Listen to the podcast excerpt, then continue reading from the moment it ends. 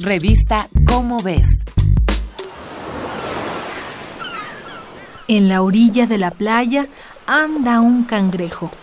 Va de ladito, trazando un camino en la arena. Irradia tranquilidad. Es dueño de la paz. A ciencia cierta no se sabe por qué un ser tan sereno representa una enfermedad como el cáncer. Algunos mitos de la antigua Grecia relacionan la textura de algunos tumores con su caparazón o la forma de sus patas con las ramificaciones en las entrañas.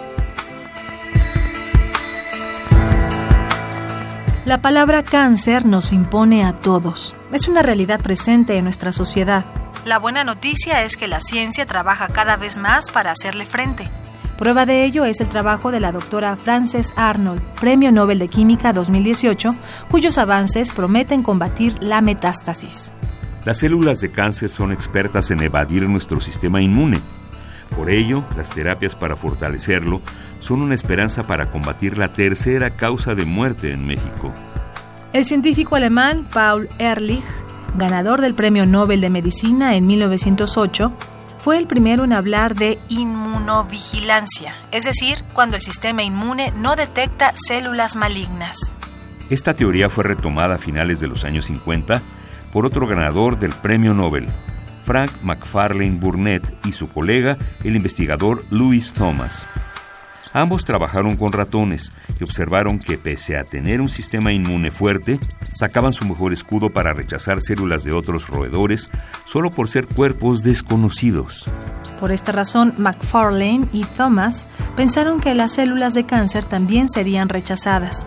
Fue hasta 1979 que el científico argentino Osías Studman inyectó tanto a ratones normales como a ratones desnudos una sustancia llamada carcinógeno metilcolantreno. Es sabido en el mundo científico que los ratones desnudos tienen un sistema inmune muy débil. Por eso al inyectar una sustancia que provoca tumores, se pensaba que la especie desarrollaría más protuberancias que un ratón normal.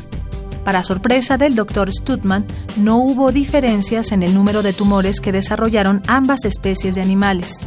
Tal parecía que el sistema inmune no detectaba células malignas, pero olvidamos un pequeño detalle.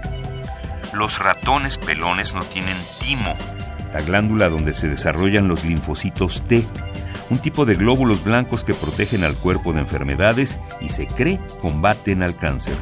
Con todo y esto, los ratones pelones sí tienen sistema inmune. Bueno, tienen la versión antigua de lo que es un sistema de defensa. En 2001, el inmunólogo Robert D. Schreiber trabajó con ratones que carecen por completo de células protectoras y cuando tuvieron contacto con el metilcolantreno, desarrollaron más tumores que los ratones normales y a una velocidad mayor. Estos experimentos demostraron de manera contundente que el sistema inmune sí vigila y sí evita el desarrollo del cáncer. Más de 100 años de investigación demuestran que la inmunología tumoral es pieza clave en la lucha contra el cáncer. Aunque la inmunoterapia está dando resultados alentadores, muchas técnicas continúan en fase de prueba y dependen de la respuesta de cada sistema. Tengamos calma, la ciencia está trabajando. Por lo pronto, ayudemos a nuestro sistema inmune a estar cada día mejor.